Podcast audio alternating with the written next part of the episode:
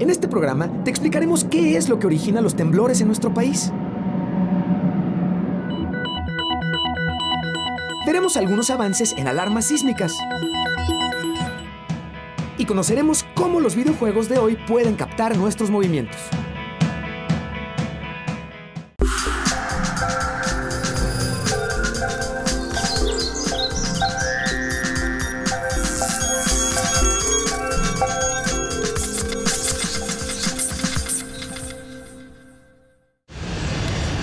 Es verdaderamente intrigante. Por donde lo queramos ver hay preguntas que la ciencia contribuye todos los días a resolver. Te invito a que realicemos un recorrido por la Ciudad de México juntos y encontremos a nuestro paso pistas que nos permitan imaginar lo que ocurre en nuestro entorno y bajo nuestros pies. Bienvenidos a Factor Ciencia.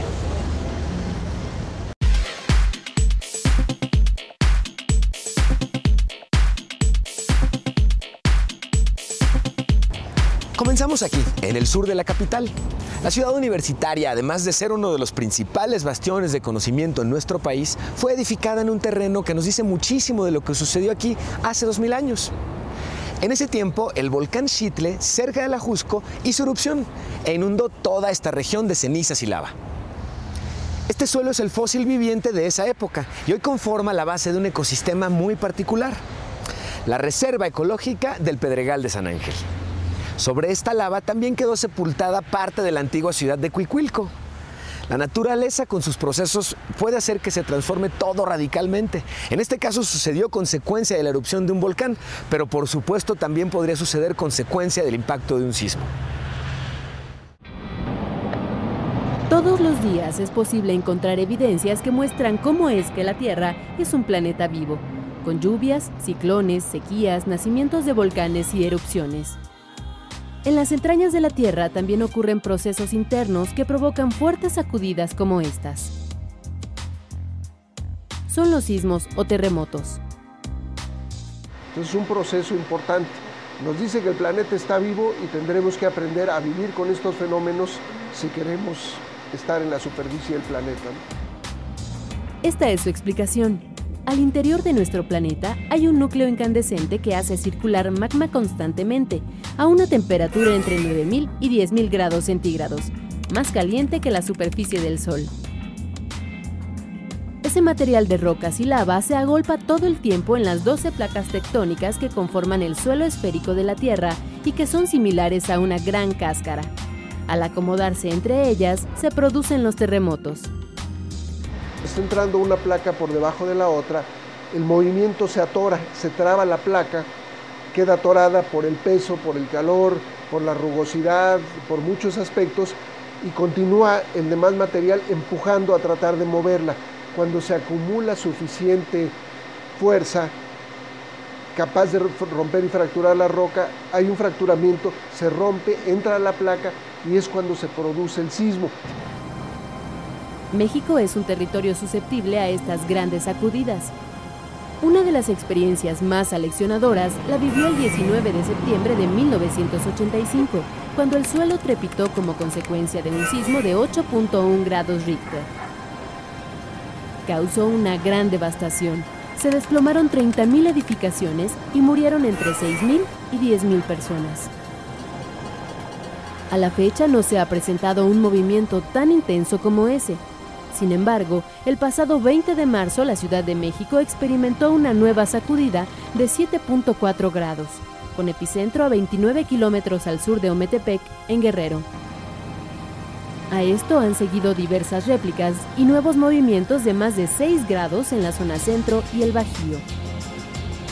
Aunque hay quienes piensan que esto es algo atípico, en realidad es de lo más regular y lo más probable es que continuará ocurriendo en otras áreas del territorio durante cientos de años más, puesto que México está localizado sobre los límites de cuatro placas tectónicas, la norteamericana, la del Pacífico, la de Cocos y la del Caribe. Ante esto, a la ciencia de nuestro país no le queda más que desarrollar mejores estrategias para convivir con los sismos cotidianos.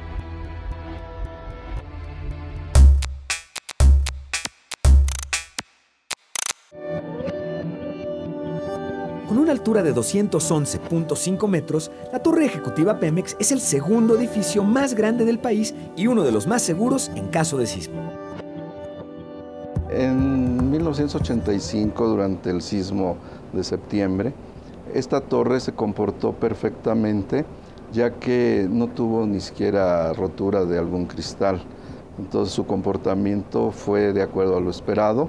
Sus desplazamientos máximos son de 1.60 metros, por lo tanto, el edificio se desplaza de punto a punto 3.20 metros. Este imponente edificio de 90.000 toneladas fue construido sobre 164 pilas de concreto armado, las cuales se colocaron 32 metros por debajo del nivel de piso hasta alcanzar el segundo estrato duro de la Tierra.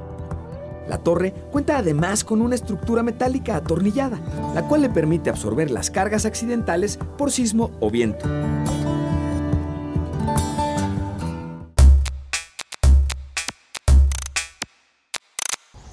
Nos encontramos ahora en la colonia Roma, el asentamiento favorito de la clase alta de la ciudad a comienzos del siglo pasado. Aunque se ha modernizado mucho, aquí todavía podemos encontrar vestigios de suntuosas mansiones y palacetes, avenidas anchas para carruajes y bulevares estilo París. La Roma se caracteriza también por estar edificada sobre un suelo arcilloso, que tiene un espesor de 30 a 70 metros. Esto amplifica las vibraciones cuando se presenta un sismo muy similar al efecto que produce una gelatina. Esto explica por qué en el terremoto de 1985 fue una de las zonas más afectadas. A raíz de esta experiencia, las normas de construcción se han modernizado y se han actualizado. Y hoy podemos ver aquí y en otras zonas de la ciudad nuevas edificaciones que son estructuras capaces de resistir este tipo de condiciones. Esto es lo que ocurre dentro de un edificio cuando es golpeado por un sismo superior a 7 grados en la escala de Richter. Con esta energía sacudiendo la Tierra, solo es cuestión de segundos para que las estructuras se rindan ante la fuerza de gravedad. Para evitar estas consecuencias, la ingeniería y la arquitectura han desarrollado herramientas para la construcción de edificios que los hacen infalibles ante los inesperados sismos. En el corazón de la Ciudad de México se encuentra uno de los edificios emblemáticos de la ingeniería mexicana, la Torre Latinoamericana.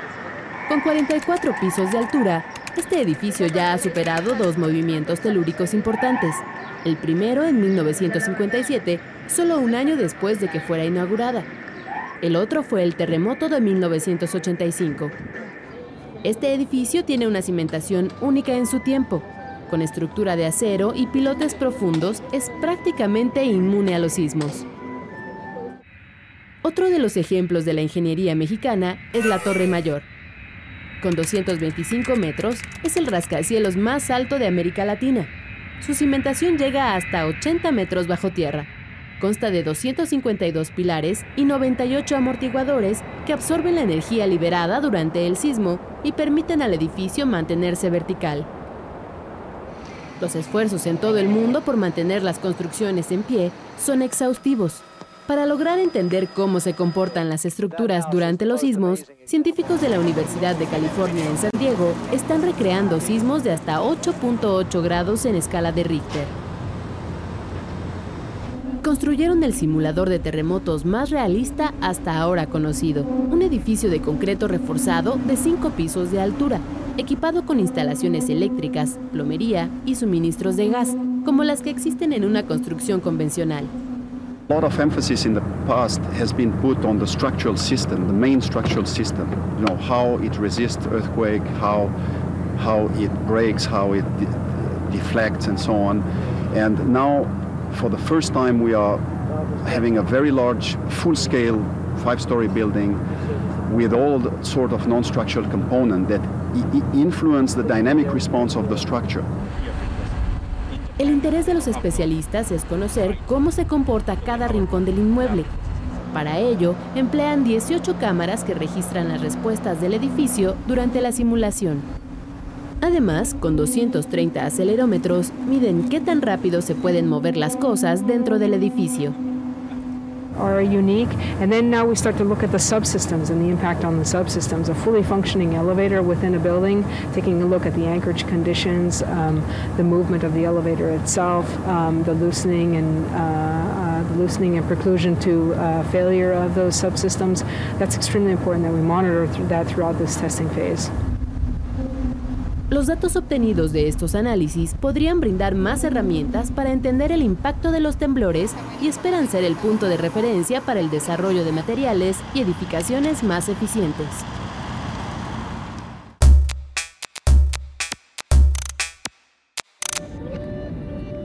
El World Trade Center, ubicado en Insurgente Sur, está preparado para resistir la actividad sísmica.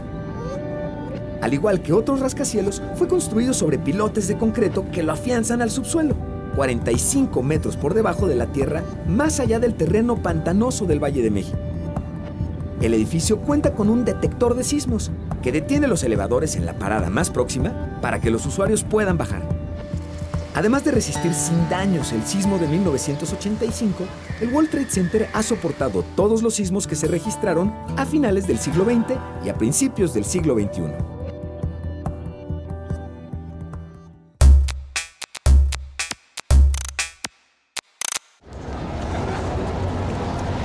Latinoamericana se encuentra construida en una de las zonas de mayor riesgo en caso de terremoto. Se concluyó en 1956 y es un ejemplo de tecnología aplicada para resistir fuertes movimientos telúricos. Su estructura de acero cuenta con 361 pilotes que bajan a una profundidad de 33 metros. Es un sistema de suspensión que distribuye el peso del edificio cuando éste es sacudido con fuerza. Sin embargo, para sobrevivir a un sismo no basta con confiar exclusivamente en las edificaciones. Reaccionar oportunamente para evacuarlas es misión de las alarmas antisísmicas. Te invito a que conozcamos cómo funcionan. Una aplicación en tu teléfono inteligente puede alertarte casi un minuto antes de que ocurra un sismo en la Ciudad de México. Se puede descargar gratuitamente en la página del Centro de Atención a Emergencias y Protección Ciudadana de la Ciudad de México. Esta alarma aprovecha la conexión de los celulares a Internet. Sin embargo, hay otras en desarrollo que aprovechan las redes celulares. Este sistema de alerta sísmica puede enviar un aviso a tu celular hasta 100 segundos antes de que ocurra un sismo en el Distrito Federal. La idea fue concebida por un investigador politécnico y un ingeniero de la empresa WeConnection. El principal objetivo es salvar vidas con este sistema, de que a la mayoría de las personas le llegue un aviso con tiempo anticipado y puedan salvaguardar su integridad física. Esta alerta sísmica involucra mucha tecnología, ya que a diferencia de las actuales, funciona mediante enlaces satelitales que permiten enviar la alerta del epicentro a las ciudades en fracciones de segundos por medio de un mensaje de texto. Y hacemos solo un enlace desde el epicentro donde se genera un sismo hacia la distribución de la alerta sísmica. Es por eso que nuestro sistema ofrece como mínimo de 60 o máximo 200 segundos de anticipación. Hasta ahora la alarma se encuentra en fase de pruebas, pero se espera que en el futuro el servicio se ofrezca al público que cuente con teléfono celular. Existe otro sistema diseñado en el Instituto Politécnico Nacional que detecta las primeras ondas sísmicas que llegan a la Ciudad de México y emite una alerta que se transmite por Internet. La red de Internet eh, cubre prácticamente todo el mundo, en particular cubre toda la zona metropolitana, y entonces es importante aprovechar esa infraestructura. Justamente nuestra filosofía es aprovechar lo que ya está instalado.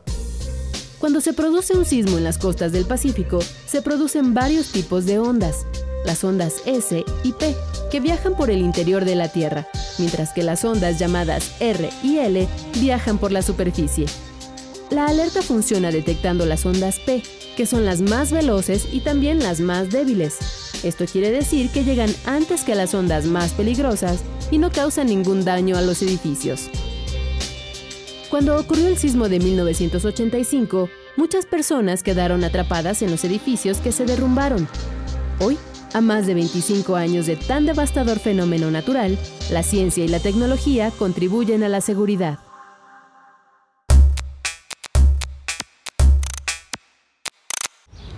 Nos encontramos en Tlatelolco. En tiempos prehispánicos, cuando el Valle de México era un gran conjunto de lagos, Tlatelolco era la ciudad gemela de México Tenochtitlan. Mientras Tenochtitlan era un centro político y religioso, la ciudad que estaba en donde nos encontramos en estos momentos era el centro comercial más grande de Mesoamérica, con un extraordinario mercado en donde se intercambiaban toda clase de bienes y mercancías. Por supuesto, entonces no se utilizaba el pago con dinero, sino el intercambio directo de objetos como el pago con cacao u oro molido.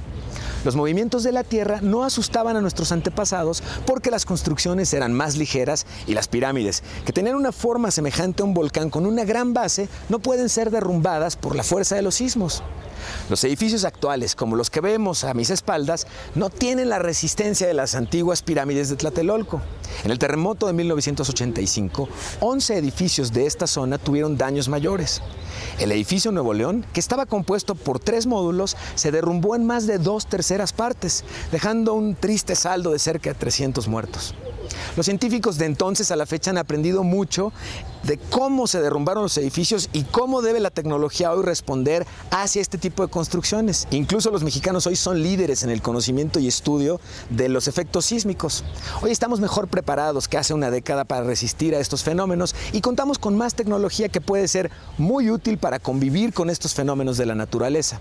Es más, te invito a que conozcamos aplicaciones relacionadas con cuestiones sísmicas.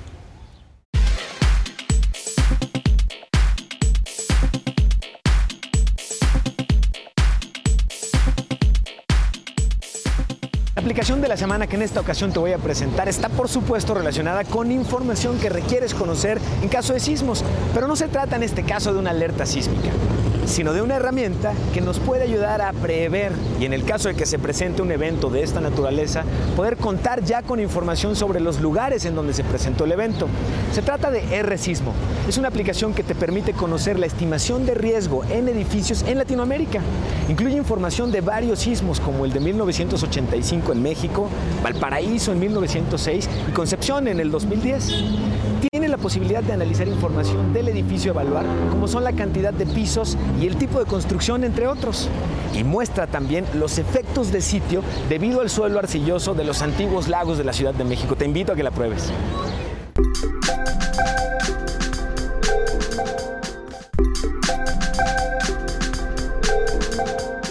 Les recuerdo que seguimos recibiendo sus inquietudes y sus preguntas sobre cualquier tema relacionado con ciencia y tecnología. Vamos a ver ahora una de las preguntas más interesantes que nos hicieron esta semana y escucharemos la respuesta en voz de un especialista. Bueno, yo quiero saber a dónde va todo el agua que llueve sobre la ciudad. Estamos viendo que el 90% del área urbana del Distrito Federal está impermeabilizado, tanto por vialidades como por construcciones, razón por la cual el agua de lluvia no se filtra, sino se va hacia el área del drenaje o se pierde en diferentes espacios. Entonces, ¿qué podríamos hacer para recuperar esa agua de lluvia y que todos esos metros cúbicos de agua pura los utilicemos? Pues sería eh, canalizarlas a unos como aljibes, como lo hacían los romanos en las casas de entonces que las recuperaban en albercas o como albercas que estaban ubicados en los centros de las casas. Esa podría ser una opción. Otra opción sería eh, mandarlas a unas cisternas y bombearlas cuando las necesitemos. Se dice que con esto podremos sobrevivir la, la época de sequías. Si es que guardamos el agua de esta manera, podemos alimentar a una familia de cuatro personas durante la época de sequías. Te invito a que conozcamos lo que en materia de ciencia y tecnología se está desarrollando en distintas partes del mundo. Hasta ahora la tecnología como los teléfonos inteligentes y las tablets se han desarrollado para los seres humanos. Pero ¿te imaginas si los animales pudieran aprovecharla? Investigadores del zoológico Jungle Island de Florida en Estados Unidos están utilizando iPads para mejorar la comunicación entre los humanos y los orangutanes. Quite often, a human autistic child is trapped in their body and they can't communicate. And that's what we have had with orangutans too. They have all the intelligence that they need to really communicate with us. What they don't have are developed vocal cords and voice boxes. So they have the intelligence but not the equipment. This gives them a voice. Aún no existe un software especial para orangutanes, pero en las aplicaciones disponibles para niños autistas, estos animales ya son capaces de diferenciar partes del cuerpo y alimentos. Hannah, por ejemplo, es una orangutana adolescente y ha aprendido a utilizar el dispositivo para pedir a sus cuidadores que le den los alimentos que prefiere. Some of them like carrots more than they like beets. And, you know, and don't we all want to have that choice? I don't want to eat the same thing every day or something that someone else picks for me. So I want them to be able to have a choice and say what their lunch is. Hasta ahora los resultados muestran que los orangutanes podrían ser más inteligentes de lo que pensamos. Y el iPad les ayuda a demostrar su inteligencia y comunicarse mejor con los humanos. Sin embargo, el dispositivo tiene limitaciones. Well, the obstacles are definitely the iPad itself. If we could find a software that was developed that would fit more of the orangutan style, their fingers, their the ability not to destroy it, that would be amazing. I think if we got that going, we'd be more far along than we are now. Los especialistas del zoológico de Florida esperan que esta nueva habilidad que están desarrollando sus orangutanes para interactuar con la tecnología les permita comunicarse mejor con el público para que hagan mayor conciencia de la necesidad de proteger su hábitat.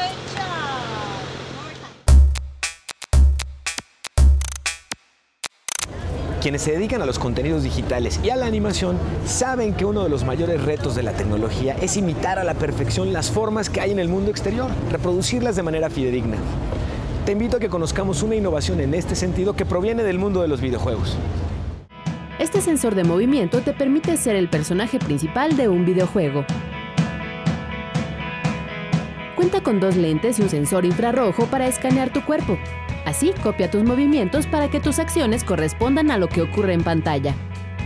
Cuando una persona se para frente a un Kinect, hay una cámara térmica, una cámara de profundidad y una cámara a color, que ligados a un sistema de reconocimiento de voz permiten dar vida a un personaje digital. Esta tecnología es aprovechada por animadores de gráficos en 3D, que han encontrado una nueva aplicación para el Kinect, la captura de movimiento. La captura de movimiento pues no es más que un sistema que se usa para el entretenimiento, videojuegos, para cine, para deportes, inclusive para cosas médicas. Es un sistema en donde actores se ponen trajes especiales que capturan el movimiento que hacen. Esto sirve mucho para personajes digitales que tú creas en la computadora y puedes de alguna forma tú pasarle tu movimiento que tú estés haciendo al personaje. La captura de movimiento existe desde principios de la década de los 80 y consiste en utilizar marcadores, que son esferas blancas sobre fondos azules o blancos. Estas esferas envían una señal a una computadora para registrar y después duplicar los movimientos digitalmente. La técnica ha servido para dar vida a personajes como los de la película Avatar. El famoso Gollum del Señor de los Anillos, o los personajes del planeta de los simios. La característica más importante para usar el Kinect para la captura de movimiento son sus tres cámaras. El, infrarrojo que trae la cámara de Kinect, porque bueno, menciono que tiene tres cámaras, nos sirve para identificarnos por calor, ¿no? Por estamos, la profundidad, la cámara de profundidad para saber en qué posición estamos y la RGB lo que hace es como sacar la foto y pegarnos como esa imagen. Con el software adecuado, animadores 3D mexicanos han logrado usar el sensor de Kinect para realizar sus propias capturas de movimiento, sin estar obligados a invertir en equipo e instalaciones costosas. No es precisamente para capturar movimiento, se, creó originalmente para crear para crear, bueno, para jugar, para que la gente pudiera jugar. la, cámara te escanea y te captura, captura tu cuerpo en 3D y tú puedas mover un personaje en un videojuego. La ventaja de ahorita es que, bueno, tú, tú puedas de alguna forma usar esa tecnología para poderla meter a tus personajes y poderlos mover. El resultado son capturas de movimiento sobre las cuales los animadores pueden hacer sus propias capturas y transformarlas en personajes de videojuegos que imiten casi a la perfección los movimientos de un humano real.